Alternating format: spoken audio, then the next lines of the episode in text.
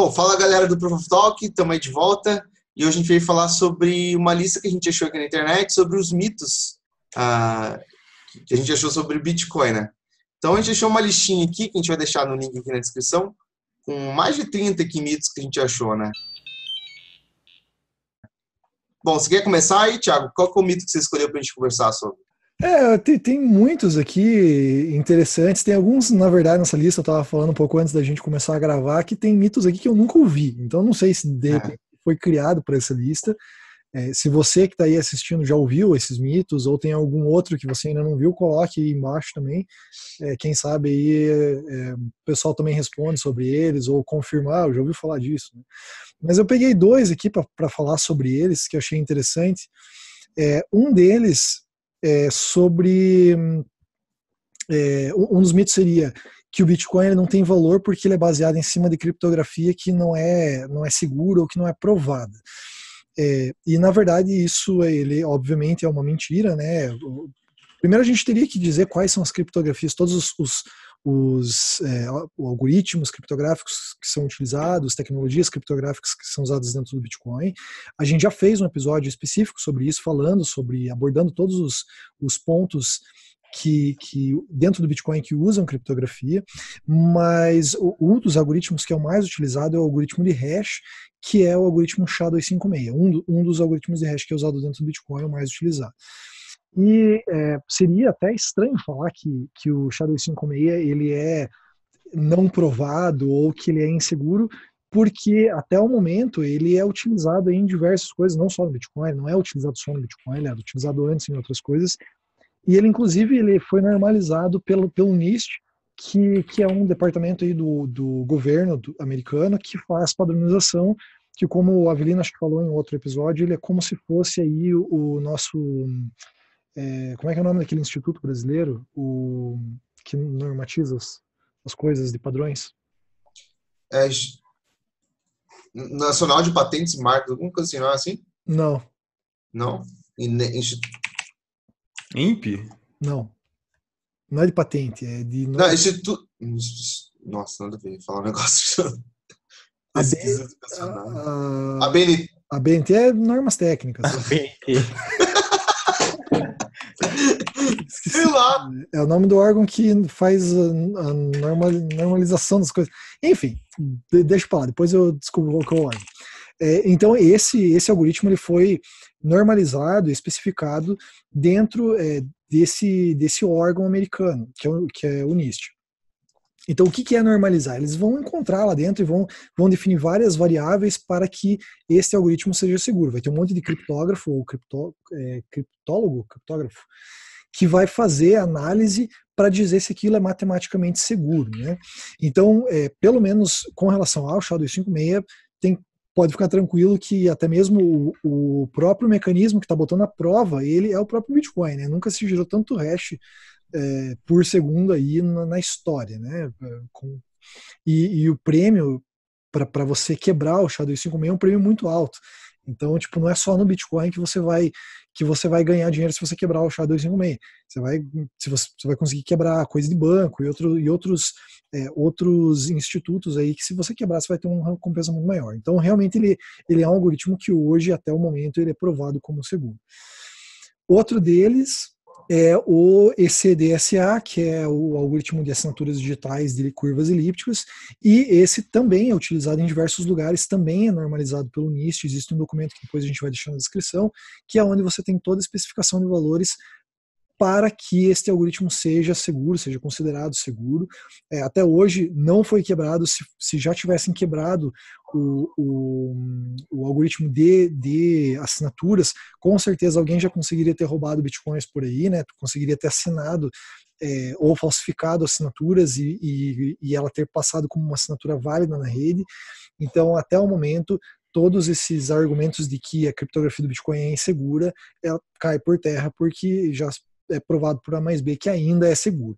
A gente discutiu no último episódio que criptografia tem, é, tem prazo de validade, tá? E isso realmente existe, pelo menos os, os de cifras, né? Eles têm prazo de validade, tá? Eles vão uma hora ou outra vai, vai cair por terra, alguém vai descobrir uma forma matemática para reverter. Mas até o momento ainda não se tem nenhum tipo de de, de indício que isso vai acontecer com esses que a gente usa no Bitcoin. Então, tem muita gente que fala que o Bitcoin é, um, é uma pirâmide, né? O pessoal mais leigo. É, ou que é um golpe, um golpe, um Ponzi. O que, é um Ponzi? É, da definição aqui da Wikipedia, cadê a definição de Wikipedia? Aqui, ó. O esquema Ponzi é uma operação fraudulenta, sofisticada de investimento, blá, blá, blá, que tem uma promessa de pagamento de rendimentos anormalmente altos, à custa de dinheiro pago pelos investidores que chegaram posteriormente. Ou seja, um investimento, um golpe Ponzi, ele, ele é, uma, é um esquema que promete um rendimento e esse rendimento ele é pago com dinheiro dos novatos. Os novatos pagam os mais antigos. Isso é o esquema Ponzi, que nem INSS, digamos assim. É, e tem a pirâmide. Pirâmide é um tipo de esquema Ponzi que usa o marketing multinível. O marketing multinível é a ideia de você indicar outras pessoas que, por sua vez, indicam outras, que pode ser usada como marketing em empresas legítimas aí, ou, ou a empresa é só um golpe também, um esquema que não tem produto nenhum, mas que ficam repassando o dinheiro entre essas pessoas. Então, assim, ou seja, o esquema de pirâmide é um esquema de enriquecimento que, em que referidos repassam o dinheiro para os recrutadores, numa estrutura piramidal. Tem essas três características. O Bitcoin ele não tem, ele não é esquema de enriquecimento, ele não é, não tem promessa de rendimento nenhum.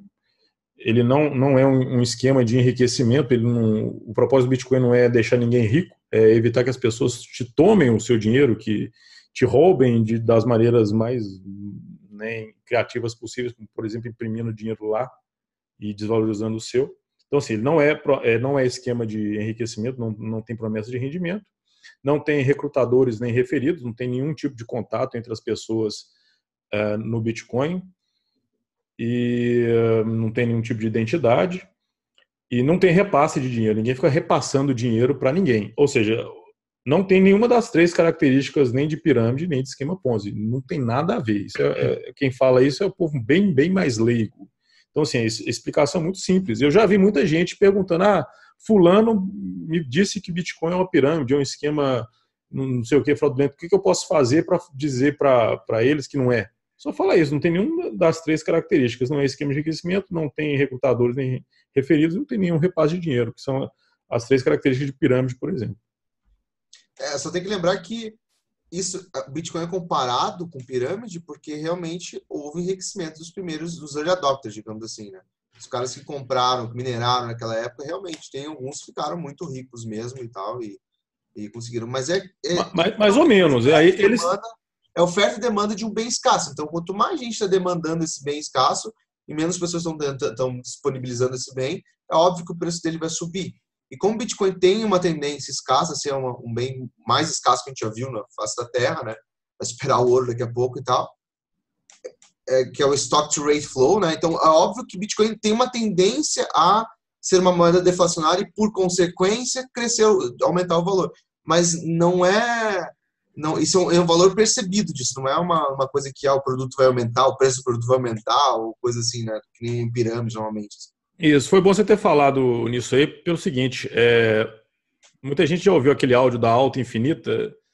É, a alta do Bitcoin eu acho que vai ser infinita, porque se você compara o Bitcoin com um outro, uma outra coisa, um dinheiro fiduciário, por exemplo, que não tem limite de emissão, esse de outro dinheiro é infinito, a base dele é infinita. Se você compara o Bitcoin que é escasso, ele, ele é limitado, que nem o Miguel falou, ele é, ele é entre aspas, aí, a coisa mais, o ativo mais escasso. É difícil você comparar. Eu, eu, hoje eu estava vendo um vídeo do Anderson do Crypto Insights, vou deixar na minutagem aqui o link para o vídeo. Ele explica o que é escasso, por que, que o Bitcoin é escasso, por que, que as altas não são tão escassas assim, né? Porque se você faz várias cópias, não, é, isso não é escassez. A ideia de escassez do Bitcoin é o seguinte: ele é o único ativo da história da humanidade que o aumento na procura não implica no aumento na oferta, não, não implica no aumento na produção. Se muita gente é, correr atrás de ouro, o preço aumenta, o aumento no preço serve como incentivo econômico para mais, maior, maior, aumentar a produção de ouro, é, mineração de ouro que antes era economicamente inviável passa a ser inviável. No caso do Bitcoin isso não existe. E realmente, como é, muita gente, não sei se gente de sorte, não sei, ok, ok, visionários conseguiram é, perceberam que isso aí era, era escasso, arriscaram. Mas assim, é, teve muita gente que comprou a um dólar e vendeu a um dólar e meio, falando: Nossa, ganhei 50%, sou mestre das finanças. E aí, hoje em dia, está arrependido. Teve muita gente que comprou muito cedo e vendeu muito cedo também. E se a alta é infinita, é, o preço do Bitcoin ainda está barato. Então, somos todos early adopters, não sei. Uma coisa que eu falei num vídeo ainda sobre Ponzi, é que foi, um, um insight que eu tive que muita gente fala, principalmente para mim, veio falar, ah, o Bitcoin é um Ponzi. E daí eu fiquei pensando, a pessoa que fala que o Bitcoin é um Ponzi, ela, ela não conseguiu nem fazer uma análise básica para descobrir se algo é Ponzi. Ela, na verdade, ela é o target de um Ponzi, porque ela não consegue diz, dizer o que é um Ponzi e o que não é.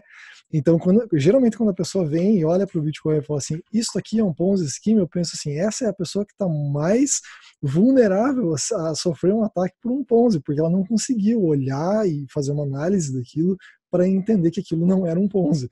Nossa, perfeito. perfeito. E, a, e, a, pessoa que recolhe certinho o GPS todo mês para pagar o INSS. Lá. Pois é. Mas, eu acho também que essa coisa de Ponzi tem muito a ver também com muita empresa que surgiu, né?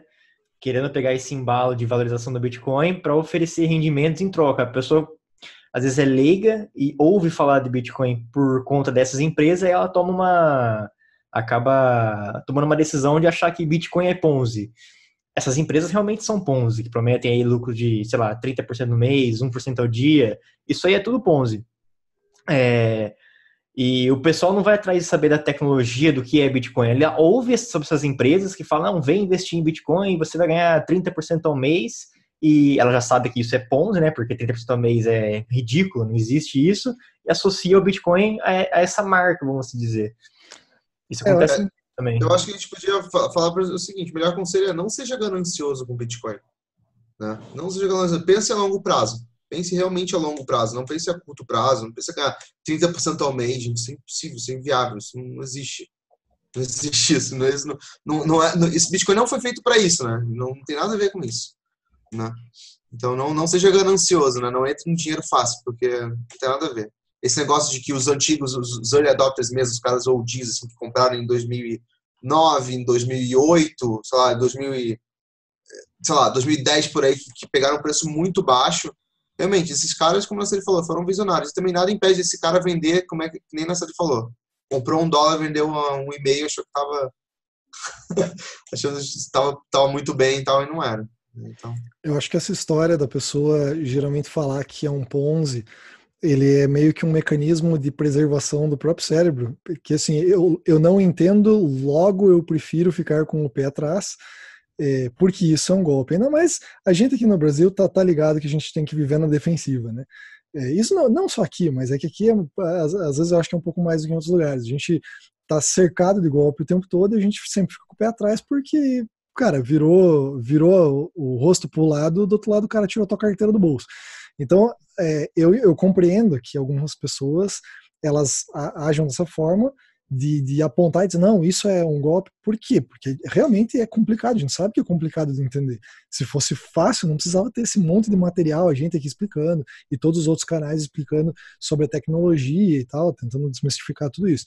Então, é, geralmente, quando alguém vier para você falar, ah, esse Bitcoin é Ponzi, veja que ela, na verdade, está na defensiva, ela, tá, ela tá, é, é o mecanismo de defesa do, do cérebro dela falando assim, não, isso aí é, é, isso aí provavelmente é um golpe porque eu não consigo, eu não consigo entender isso aí, logo isso deve ser um golpe. Né? A gente joga no modo hard aqui no Brasil, né? Aqui no Brasil é modo hard, velho. E o chefão, aí, Bruno? O chefão geralmente é um leão. Ah. É, eu escolhi o mito dessa lista, é o 24, que diz que depois que os 21 milhões de unidades forem mineradas, é, ninguém mais vai gerar novos blocos. Isso é uma coisa que muita gente fala. Na verdade, as pessoas não entendem como funciona a recompensa do bloco, que ela tem a parte da a questão da emissão de novas moedas e também tem a parte das taxas de transação.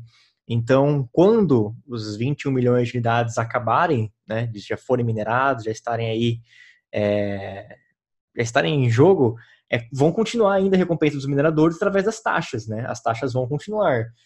Então, essa história de que depois que tudo for minerado, não vai ter mais novos blocos, vai acabar o Bitcoin. Isso aí é uma mentira.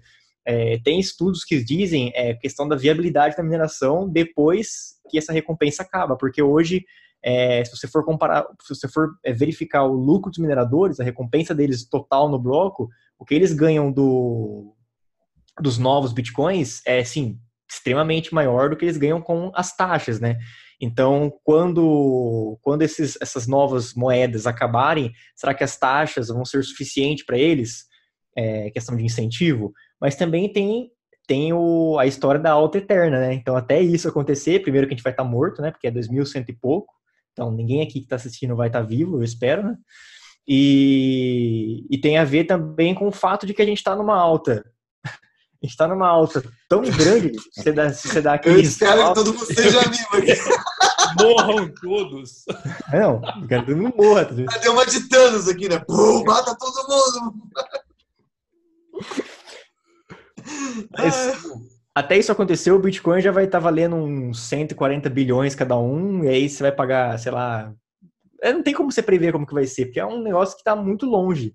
É, tem como você prever a questão do halving, que está caindo pela metade, aí o preço está subindo, e isso já dá uma balanceada na, na... Tende a subir, né? Não é uma regra, tem gente que acha que é uma regra, tá chegando o halving vai subir. Não. No se olhar para trás, isso acontece. E isso, isso, é legal, porque daí, o, o, por um lado, o minerador tem a redução lá do, do reward, mas por outro lado, o Bitcoin teve uma, uma crescente no preço que balanceia essa, essa perca que ele teve, né? O interessante é o seguinte: é quando, quando a rede está muito congestionada, o povo começa a pagar umas taxas absurdas, né? A recompensa chega, eu acho que chega uns 5, 6 bitcoins. Então, se, se acontecer o halve, se a rede ficar.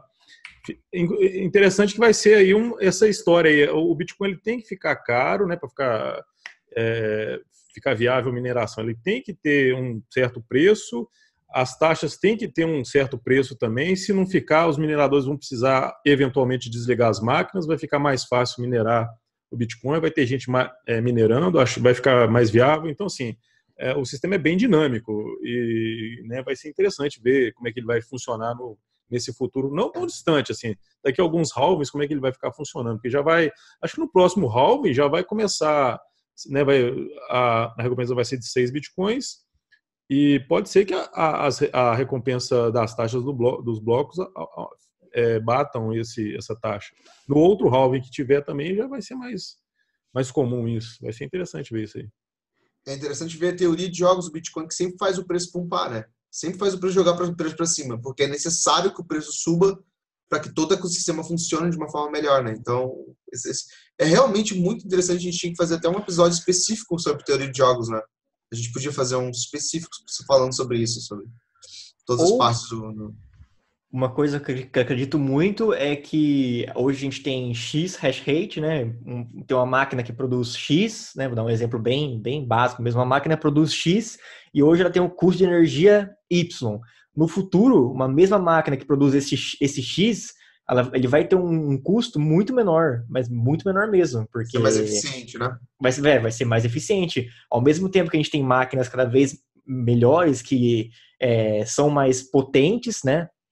Consomem mais energia, mas traz mais segurança para a rede. Mas se a gente quiser manter aquele nível de hash rate, vale lembrar que a tendência é que o custo caia.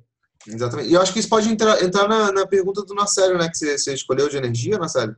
Quer fazer essa agora? Vai ser o próximo episódio. Vou dando spoiler. Ah, vai ser o próximo episódio?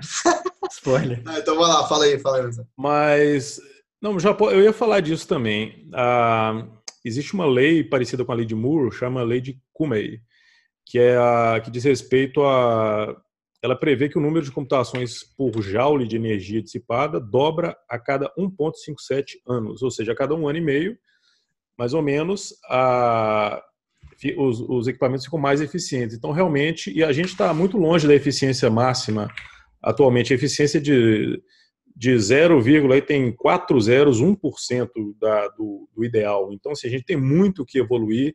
A, a mineração tem, de Bitcoin tem, é muito ineficiente ainda, tem muito que evoluir. Eu vou falar disso aí no, no próximo episódio, falando do, sobre mito da mineração, especificamente. Para complementar só essa pergunta do uh, esse mito que o Bruno falou, é, ele, ele, é uma pergunta sobre o futuro, né? Sobre o que, que acontecerá no futuro. Então é, é, é, óbvio que eu vou dizer o, vou ser o capitão óbvio aqui, né? No futuro não dá para fazer afirmação, é sempre especulação. Então, especula-se que no futuro eh, funcionará desta forma, que será assim que funcionará, que os, os mineradores trabalha, continuarão trabalhando para receber as FIIs e tal. Uma, eh, isso é o que está no protocolo, isso é o que está, é como funciona o negócio, mas a afirmação sobre o futuro será sempre uma especulação. Não tem como saber exatamente o que vai acontecer. Não se sabe nem se o Bitcoin vai chegar até lá, ou, ou e no, o caminho ele é tortuoso. Até chegar lá, gente, tem muita água para rolar. Então, em tese, é assim que vai acontecer. Porém, como vai acontecer? Ninguém sabe. O protocolo pode mudar, inclusive. É, pode mudar, exatamente. Se, se houver consenso, houver um problema no meio do caminho, um, um bug aí que afete todo mundo e tenha que mudar, pode, ter, pode mudar no meio do caminho. Hoje, o que a gente pode prever do futuro é isso, é o que está aí no código, é o que a gente sabe que, que provavelmente acontecerá. Mas é especulação. Bom, eu peguei um, um mito aqui que eu já ouvi falar algumas vezes, que é que 21 milhões de moedas não é o suficiente, né? Não vai escalar uma economia mundial com esse número de 21, milho, 21 milhões de moedas, né? De bitcoins, digamos assim. Bom, isso é também um mito, porque uh, essas 21 milhões, cada uma é divisível em 10 elevado a 8 casas, e essas 8, e esse um satoshi, digamos assim, também é subdivisível, se a gente quiser, a gente consegue subdividir, fazer uma subdivisão dele e, e transacionar, fazendo né, micro satoshis ou micro então, isso é mais que suficiente para conseguir acomodar a economia global só nesse sistema, não precisaria de um. Na, na Lightning Network, inclusive, é possível transacionar micro satoshis. Exatamente. Então, esse é um, é um mito. Mili ou micro? Mili. Mili. Acho que é mili satoshi, né? Mili satoshi, eu acho que eles falam. É, na, na Lightning, atualmente, eles dividiram um satoshi em mil, mil pedaços, digamos assim. Mil pedaços. Mil satoshi. Ou seja, então esse mito é só botar uma, uma vírgula para lá, uma casa para lá e já é. Isso é convenção também, né? Se quiser mudar on-chain, dá para mudar também. Hum, não, o, o, o código. Tem um limite, é, tem um limite. Satoshis. Gerencia, gerencia os satoshis. Eu acho que isso aí. A convenção é da, da vírgula. Um Bitcoin da vírgula, é. satoshis é só uma convenção. O sato, a gente já falou disso, eu acho. O Satoshi, é. o Satoshi Nakamoto achou que eventualmente se a, se a gente quiser a gente poderia mudar essa vírgula, arrastar. Só que parece que não vai acontecer. Eu por mim podia, todo mundo podia convencionar chamar um Satoshi de Bitcoin. Acho que no futuro isso vai, vai acontecer. Faz mais sentido. No código, se não me engano, tem uma macro que é um, uma variável lá que é o coin e daí ele multiplica por 100 milhões, aí um Acho que era isso, né? Que ele multiplica por 100 milhões para dar o um Bitcoin, mas isso aí é totalmente convenção. Depois pode mudar. A quantidade total em, em milhões de satoshis você não vai conseguir mudar no final das contas. Né? É, vocês acham que quando tiver hiperbitcoinização, a gente não vai mais vai ser tudo baseado em satoshis, eu acho. A gente não vai falar mais em Bitcoin e tal, não vai fazer muito sentido, né?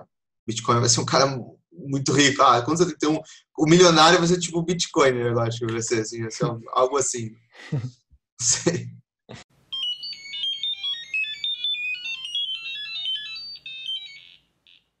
O Instituto é o Imetro. Imetro. Ah, tá bom. Pois é, eu nem prestei atenção que o Diogo tá falando. Cadê o Falando do, do a BNT. A BNT.